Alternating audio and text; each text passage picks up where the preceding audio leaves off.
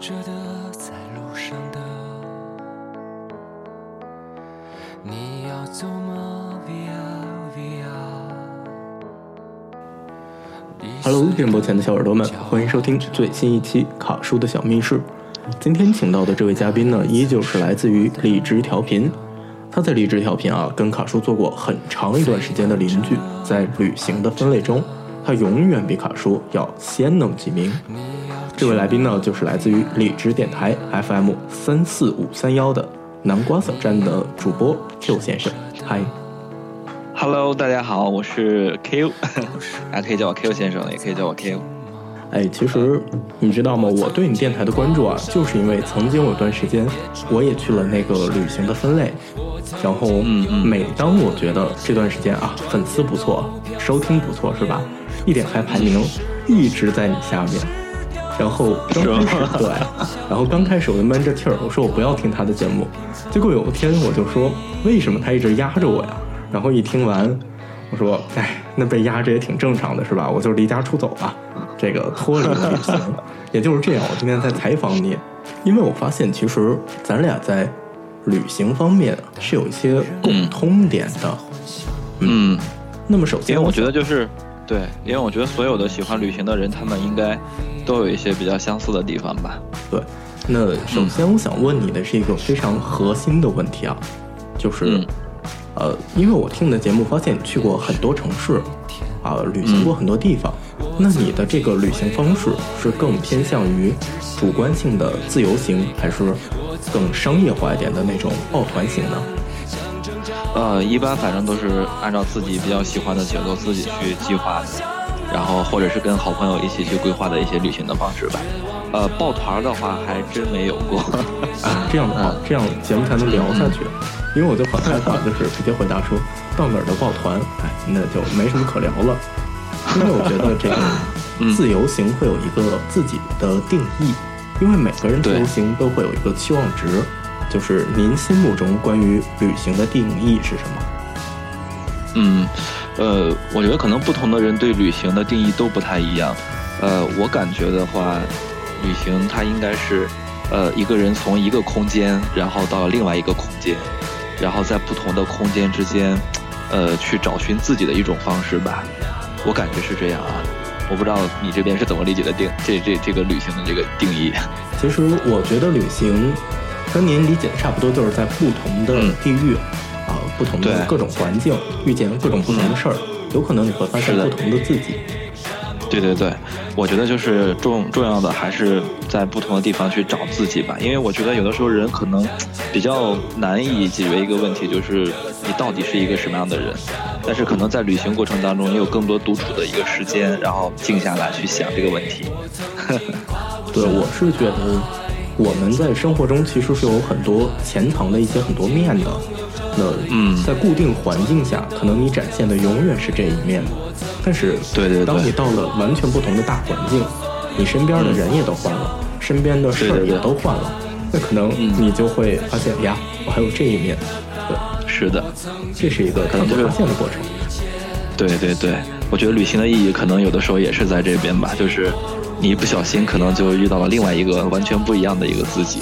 而且你在走的过程当中，可能也会发现非常多的一些不一样的生活方式，嗯，就可能会重新定义一些生活当中的一些美感吧，我是这样觉得的，嗯嗯，我也是这么理解的，因为我一直秉承着一句话，就是读千里，读万卷书，行千里路。嗯嗯我是觉得可能行千里路，在某种意义上说，比我们在家读万卷甚至十万卷书更重要，因为对对对你会遇见嗯很多变数，开发无限的可能。是，嗯，遇到不同的人，看到一些不同的事情，听不一样的故事之后，你会发现，生活真的非常非常的有意思。对，它会丰富你这个茶余饭后，我觉得是以后人生的一些谈资。啊，对对对，会在短时间内给你积累一些非常多的人生阅历。旅行是有这个亮点的，我觉得。嗯，是这样，是这样。那因为我知道您去过很多城市啊，就是听您的节目。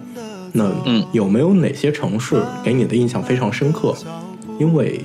其实说白了，每个城市里面它都有它自己的一个特点吧。然后我比较喜欢的可能，呃，比如说大家都非常喜欢的云南，云南比较喜欢。然后包括我一直去的就是广州，广州非常文艺的一个城市。西安啊，成都啊，这些城市里面可能都，嗯，我自己来说的话，相对比较，就是与其他城市相比更喜欢一些吧。这几个城市，我觉得在我的印象里啊，他们也是非常有个人特点的，就是每个城市都有自己的特点。呃，嗯，先从云南开始说吧，因为我觉得云南也是我最熟的一个城市。呃，嗯嗯，就是我想知道云南这座。哎，说城市是很奇怪，是个省啊。呃，云南你主要去了哪些地方呢？嗯，当时的话应该是在一二年的时候吧，跟两个特别好的朋友，然后。他们当时从北京，然后我这边从上海，我们先去了那个大理，然后在大理停，呃，不是，呃，先去了昆明，在昆明停的时间比较短一点，因为，嗯，可能也就有滇池可以看一下，但是水还比较脏。那印印象比较深的可能是当时下了非常非常大的一场暴雨，然后从那个从昆明之后就就去了大理，然后在大理有待一天的时间，然后就去了丽江，在丽江待的时间。嗯，其实也不是特别长，在丽江我有待三天，后来他们两个就去了那个香格里拉，然后又去了西双版纳，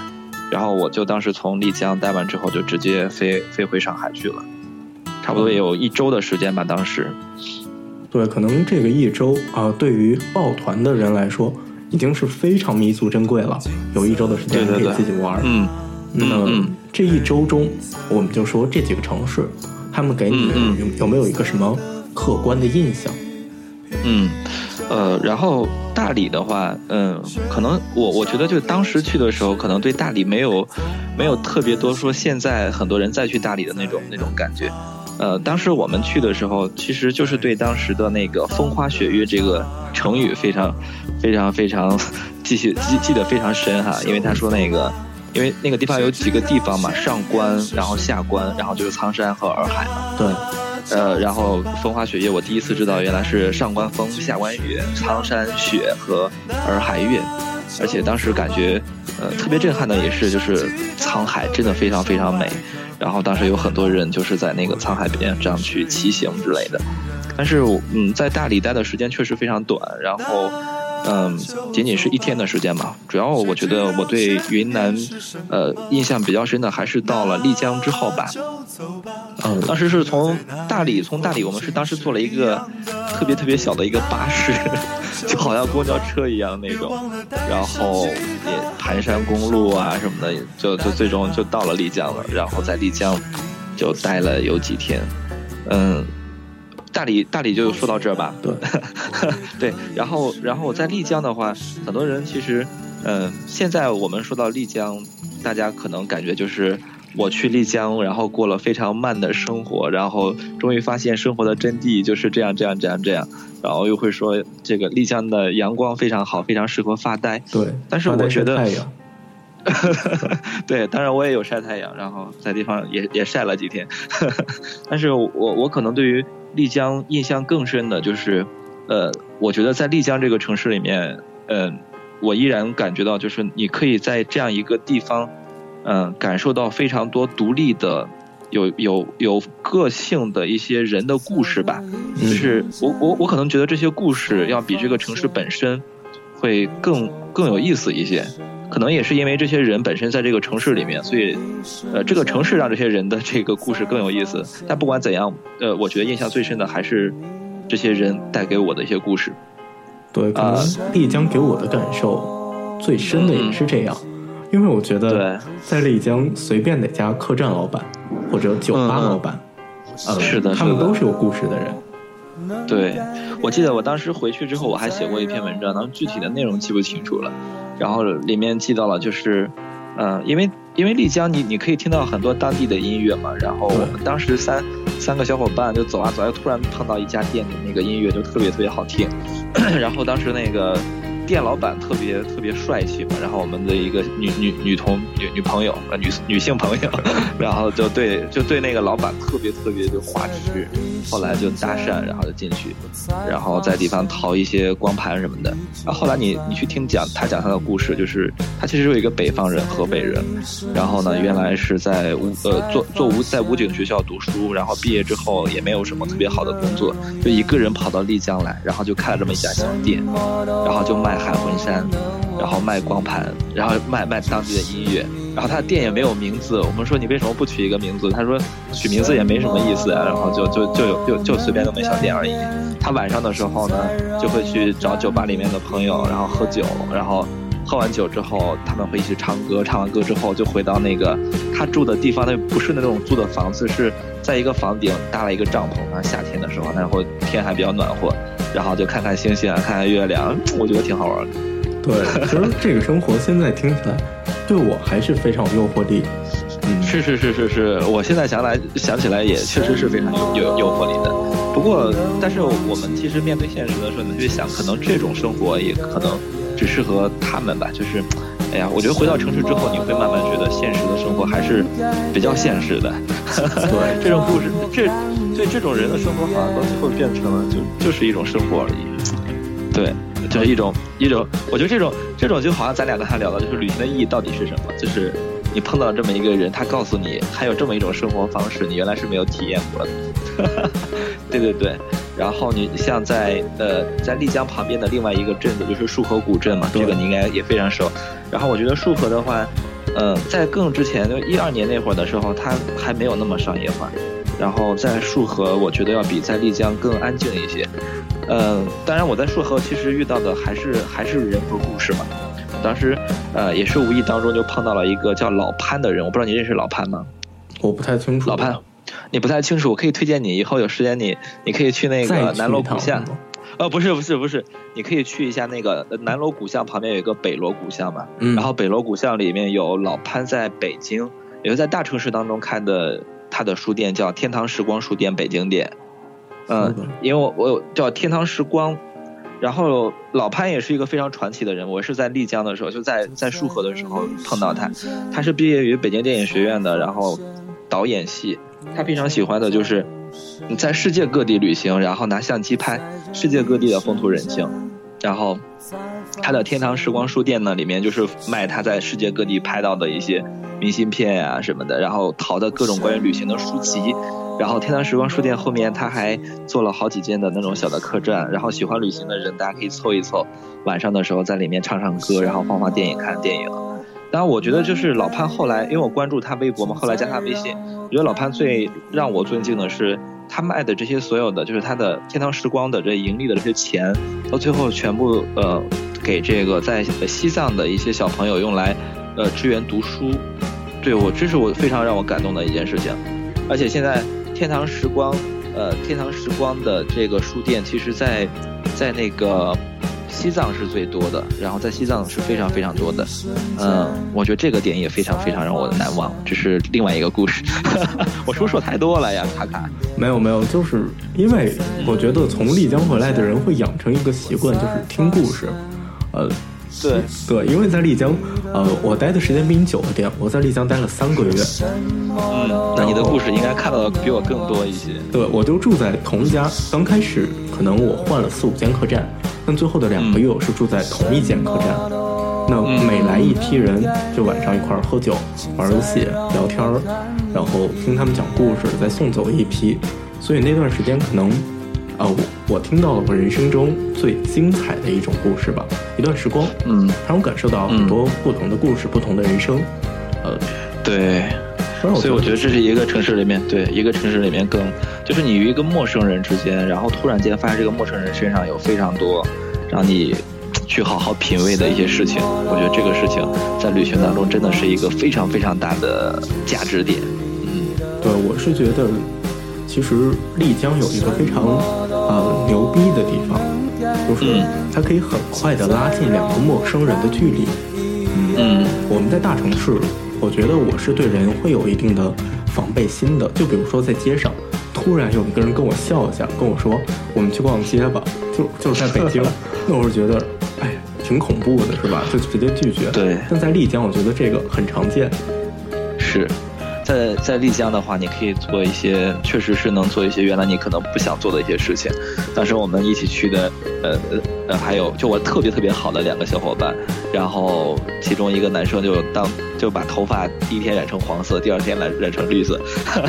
各种颜色。然后你像另外那个女，我刚才说的那个女女女性的朋友，她会买当地的一些服装啊什么的。就你会发现，一个人他把他原来的一切面具全部摘下来，还原他最本真的一面的时候。你就会觉得真的特别特别好，对，丽江可能给我的感受是纯粹，呃，对，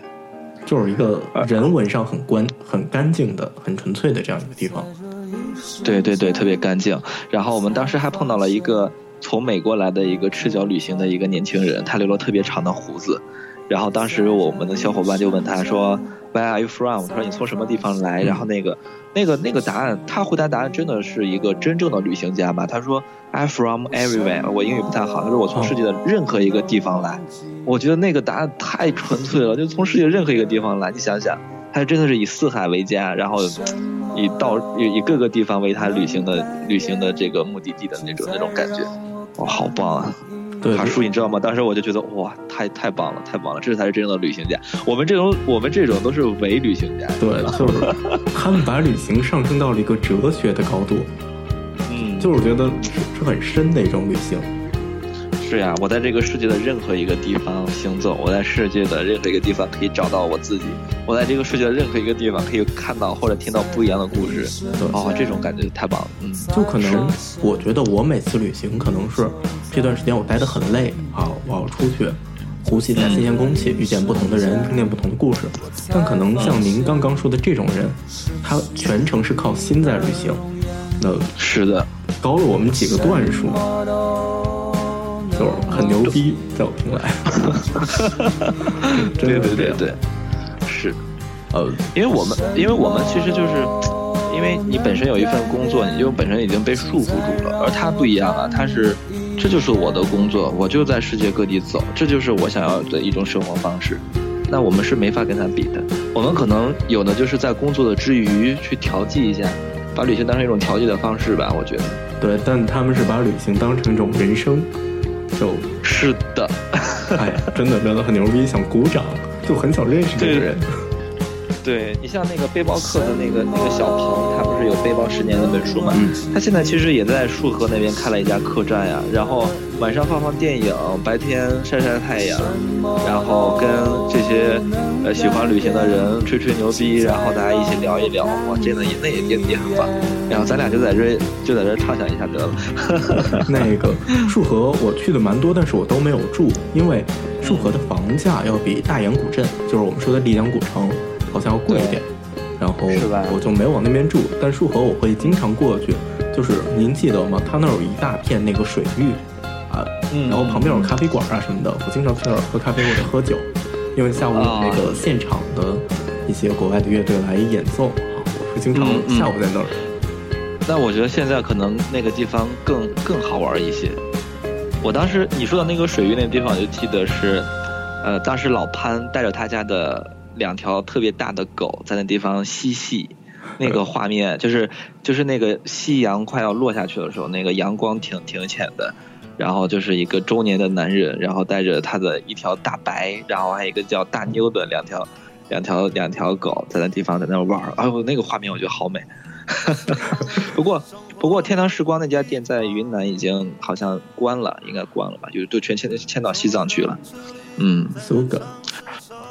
对，我们一直在聊云南，我们再换一个城市。我我也刚想说得换一个了，要不然这个 聊不完。对对对，毕竟三个城市呢，不能厚此薄彼。嗯，咱还是按这个地理位置来吧。云南完了就往回移一点，得移到西安，因为您刚说这个西安也是啊，在您印象中非常深刻的一个城市。对，呃，因为我感觉西安，嗯，西安为什么给我印象非常深呢？就是。呃，首先我对于城墙吧，也有有有一种就是莫名其妙的好感，因为北京的城墙都被拆没了嘛。对。然后当时去西安的时候，我们晚上晚上其实挺晚了，九点半左右吧。然后也是三个人，就租了自行车在西安城墙上面，呃，整整的骑了一圈，当两个半小时左右。真的是非常非常的爽。就是晚上那个风吹在身上，然后那城墙上面其实没有路灯，它只有一些灯笼之类的，你也其实也看不太清楚前面那个路到底是怎么样子的。但是你就是奋力的，就用最大力气的，然后骑到最快最快最快。呃，当时我们有同行的有个语文老师，他就完全已经就忘我了，你知道吗？他在那个城墙上就大声的喊长安长安什么。对，就骑完之后手倒是颠的挺麻的，但是。那种感觉就是你，你会确确实实感受到西安就是一个陕北的汉子，那那那那种粗犷的那种那种城市特色吧。嗯，对我刚想说的也是这个，就是提到西安，我可能第一反应就是西北汉子，嗯，对，大口喝酒，大碗吃肉，然后烤肉串儿什么的。嗯，因为我本身比较喜欢这种，你你像暴走的这种，原来在上海的时候，我们曾经走过一个四十公里一天。然后在城墙上面骑那么一圈也是，因为身体特别特别累，但是你的精神就会特别特别放松。嗯，所以我我觉得我对西安的定义是这样，但你也不能完全说西安它就是啊非常粗犷的一个城市，因为有的时候我觉得西安它也有它自己的柔情的一面，就是从美食这方面来说的话，我觉得西安的美食呃其实也挺挺挺挺柔情的，我不知道用柔情这个词来修饰这个。西安合不合适哈？呃，我给你说一下，你看有有会不会有这样的感觉？嗯，哎，你你你在西安应该也待过吧？卡叔。对，我在西安，我是呃大一那年，就是没买到机票，然后我说那就全国溜着玩吧，然后我用十一天去了七个城市，其中在西安就待了三天。对。哦，那那那你觉得最能代表西安美食的西安的美食有哪些？呃。现在是采访我是吗？因为我当时是火车，然后一出西安站，呃，我就说，因为冬天嘛很冷，我就找了一家那个二十四小时的肉夹馍的店，啊，嗯嗯，哎，不是什么肉夹馍，羊肉泡羊肉泡馍的店，然后就进去吃，这个是我给西安给我的第一份美食，但是有点吃不惯，因为他会把那个饼泡在那个羊肉泡里面，可能我我当时是没有特别接受，尽管味道真的很好。但是就是泡的那种感觉我不太接受，然后一出来就吃了烤肉，就非常正宗的烤肉，然后老板还过来跟我喝了一瓶啤酒，啊，多爽，特别爽。你要说你说羊肉泡馍，当时我第一次吃羊肉泡馍的时候，因为原来在北京吃都是别人已经给你把那个饼给揪好那种，然后我去西安，然后那个对方就直接给我一个饼让我自己揪，然后我一个饼也就揪了二十块吧，你可以想象那个那个饼有多大块。我我想说的是什么？就是，呃，因为我第一天去西安的时候，我西安的好朋友他带我就是去回民街，就是一般大家都会去回民街，因为那地方吃的地方真的是非常多。对对对，那是第一条小吃街。对，但是我第一天他带我吃的就是非常纯粹的，呃，回民街里面大路上看到的那几家非常知名的一些大的一些店，呃，我觉得那个印象倒不是特别深。那我就跟大家分享一下，就是西安的小巷子里面的美食吧，就是体现出西安柔情的一方面来。嗯，当时是一个非常非常好的一个朋友，他带我说去体验一下，就是西安不一样的美食嘛。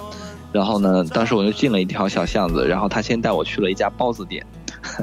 然后呢，就吃了几个哦，那个馅儿其实我记不得特别清楚，但是味道特别棒。然后也没有也没有店名的那种店。然后完了之后呢，我们又去了就是一家烧饼店吧，然后买了一个烧饼。他说你不要吃，然后就让我拿着那个烧饼继续往前走。后来他又进了菜市场买了一头大蒜。然后，然后最后的最后的落脚点是什么地方呢？就是去了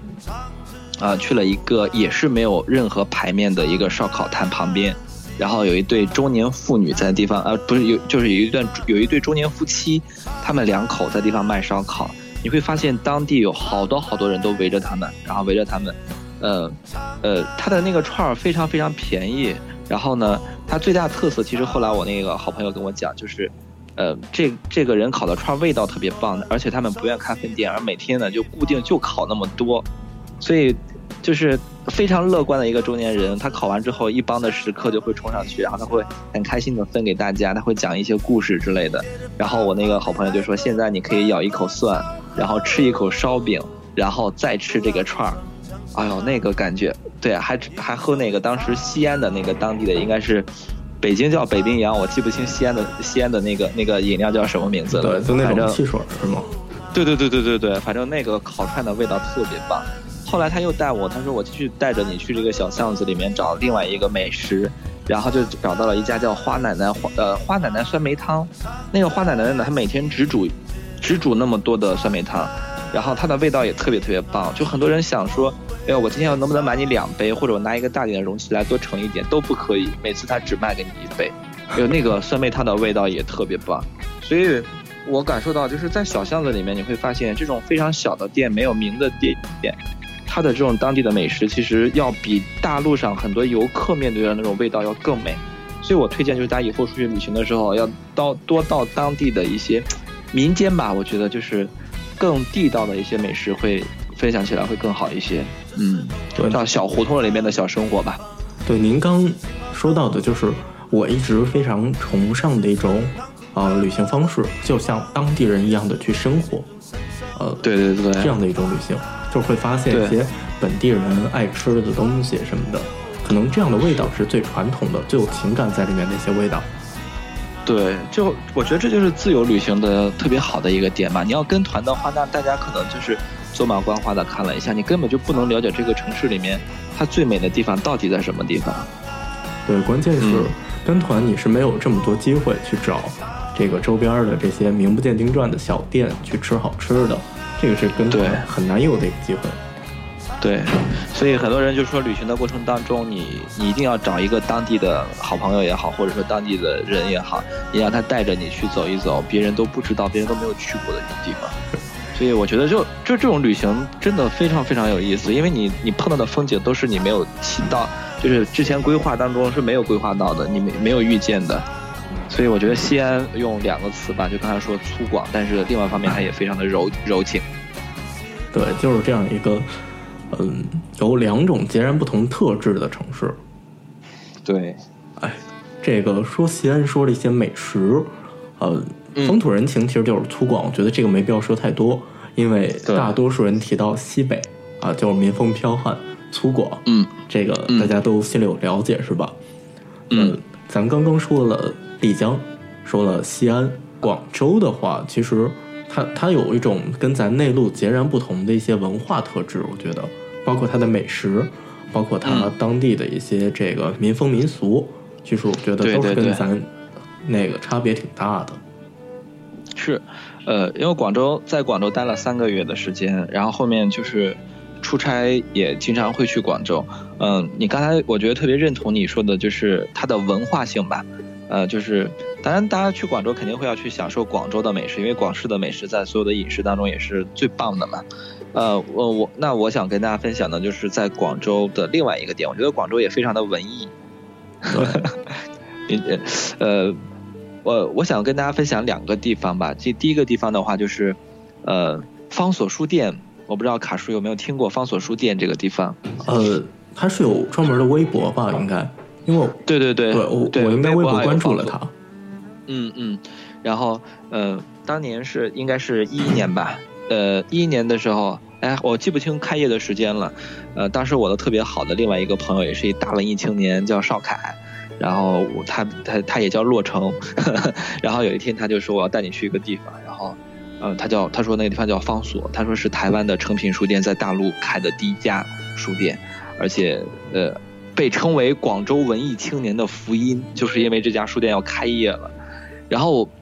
这个书店是在广州最最繁盛的一个地段。然后我们从里面找，就是你会发现，卡叔肯定你有这样的感觉，就是你去找一个地方的时候，那种兴奋感非常非常强烈。但是我们真的找了好久，找了有半个多小时，最后是在地下的二层终于找到那家书店方所。方所是因为我也去过很多主题书店，但是我我对方所的印象真的非常深。嗯，他把台湾的书籍，然后呃灯光，然后咖啡，还有品牌的服饰以及生活，非常好的融合在一起。你在里面你其实完全可以忘掉自己的，你不会去看，你不会去买书，但是你一定在里面，就是一定会在，对，你一定在里面会找到另外一种感觉，就是很安静、很平静，然后很舒服，然后就想停下来，就不想再走了。就是一种融入感，我觉得您形容的是这样。就是进去就融进去了，很难再短时间内出来这样一种感觉。对，然后后来方所其实在成都也开了第二家书店，嗯，而且方所经常会邀请一些文化名人来做一些讲座或者分享，所以我特别喜欢这个地方。嗯，然后再有一个的话就是，呃，二沙岛应该是叫沙面岛还是二沙岛？应该是沙面岛吧？就当时的一些租界建筑，那个地方其实也挺文艺的。那我我分享的不是这个地方，是呃，你知道北方的鸟类，他们一般去南方过冬，其实都是去了广州。呃，广州最南边的一个岛，一个湿地公园叫南沙。呃，我一定要分享这个地方，是因为呃，当时我们坐了有几十站的地铁，然后下了地铁之后又坐了几十站的公交。哇！啊，我们当当时跟我另外一个特别二的兄弟，就我俩都快要放弃了，但是到最后还是去了。呃，就是坐了当地的那种特别颠的小巴，然后里面放着当地的音乐。然后就经过了，穿越了有十九个小村落，那些小村落的为为什么记得那么清楚？因为小村落名字特别有意思，叫一村村、二村村、三村村，一直到十九村。然后就是就是一个村子一条河，一个村子一条河，中间全是小河流给给给连接起来的。最后我们就终于到了那个沙沙面，哎，就是到那个南沙。呃，但是去你知道吗？鸟类没有看到，因为离离。呃，到了之后，我们因为那个鸟都在湿地里面，树林特别特别的茂茂盛，所以没有看到鸟类。然后我俩就就是二了吧唧的就在里面一直走走走走走走，结果一拐过一个树林的时候，就看到一片大海。哎呦，那那那个印印象是特别特别深的，就非常惊喜是吗？对，你知道那片海是什么？那那片海就是文天祥同学曾经写过的那个伶仃洋。哦，过伶仃洋。对对对对对，我们就看到了伶仃洋哦，所以这个地方我印象特别特别深刻啊，就是能想象到那一刻那种怦然心怦然心动那种感觉。因为因为我们来回你知道坐那么多公交车站，那么多的地铁，然后对到了那么一个地方，然后最后看到一一片海，然后我现在我要跟我那好朋友聊起来，这个这件事情依然是我们俩津津乐道的一件事情。对，啊其实我觉得是一个情绪的这个转折点，可能到那儿没看见鸟。然后看见湿地，会有点小失望，但是是是是，对兜兜转转之后，就出现了意料之外的一片海，还是这样一片非常有文化底蕴，同时非常有名的海。嗯，对，所以印象非常深。嗯，对，广州。听了你说的这几个城市啊，我觉得丽江其实就是非常慢，甚至有点懒这样一个城市，纯粹的一个城市。西安呢，就是。呃，两种截然不同风格的一个碰撞的城市。对，广州其实我觉得更多的是一种精致。嗯，对对对，很精致，就是一个非常精致的、非常文艺的城市。对。那其实这三种截然不同的风格，我觉得就恰恰代表了嗯当地这种文化。因为今天其实我们改革开放以来，各地的这个互通有无。已经使得很多东西在市面上都能看得到了，但是正是因为这种一些无形的东西，就是文化底蕴，它还在，才会支撑着每个城市都有着自己截然不同的风景。哦，今天是是这样的，对，今天是只说了这三个城市，对，但是我们都知道，其实中国地大物博的有这么多城市，我们有很多地方都是没有说到的，嗯，但是。很多听友都想去，那么我就想帮听友问一个问题啊，因为您这些城市大多是自由行的，就是在自由行的途中，呃，无论去哪个城市吧，我们要共同的注意些什么？就是共同注意的一些共性。嗯，我觉得注意的话，嗯，因为自由行嘛，就是大家肯定会提前做一个计划，然后，呃，我觉得是计划。计划的话，其实是相当于我们行程里面的一个方向，但是一个城市里面它最美的地方，可能都是没有在这个计划当中的。我觉得就是呃，旅行过程当中，大家一定把自己的心情给调整好，就是要随时准备好接受那些你可能没有计划的事情发生，因为这些事情可能呃，是我们旅行过程当中的一些非常非常值得我们好好去品味的一个点。所以呃，我觉得就是心情吧，心情这方面要好好准备好。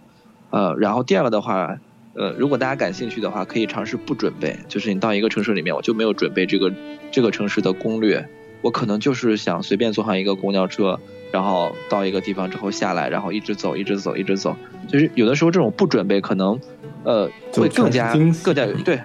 对对对对对，所以我觉得真的呃，要要给建议的话，就是一方面调整好心情，第二个的话，要不然你就什么都不要准备好了。对，其实这个就符合了我今天节目想说的主题，嗯嗯，因为我觉得旅行跟诗歌大多数是分不开的，那在现实生活中可能。啊，就没有那么文艺，没有那么矫情了，就不会一边旅行一边吟诗啊什么的。诗和远方在生活中，我觉得可能就是一种精神上的逍遥的态度。啊，去一个城市，包括您刚刚提到的这两点。第一点，其实在我说来，就是我们是要有计划，因为这个住啊什么的，你要提前定，免得到时候会很窘迫。但是除了住之外，可能别的方面就少定一点，就是不要把计划做那么满。要给惊喜一个空间，对，是这样，嗯，呃，那今天节目其实全部内容就是这样了，也非常感谢，就是您能来我的节目，跟我们分享这么多好玩的城市啊，嗯，最后还有一些这样，就是跳出大众视野、跳脱的这样一个旅行的小提示啊，真的是非常感谢。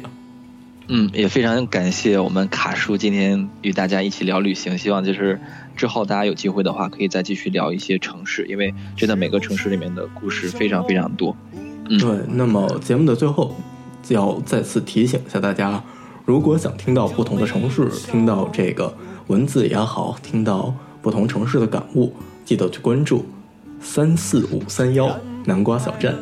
听 Q 先生会定期不定期的跟你们讲些不同城市的心得。好，也非常欢迎大家来南瓜小站做客。好的，那就这样吧。好，好，再见。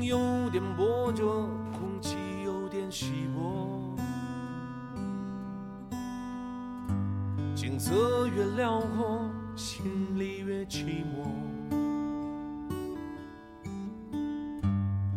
知道谁在何处等待，不知道后来的后来，谁的头顶上没有灰尘，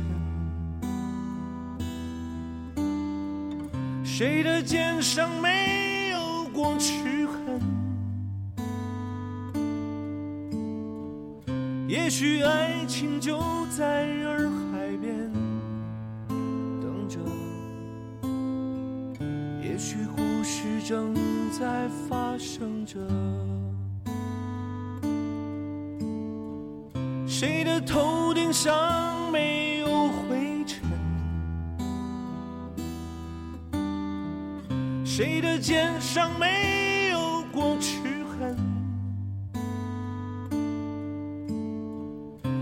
许爱情就在耳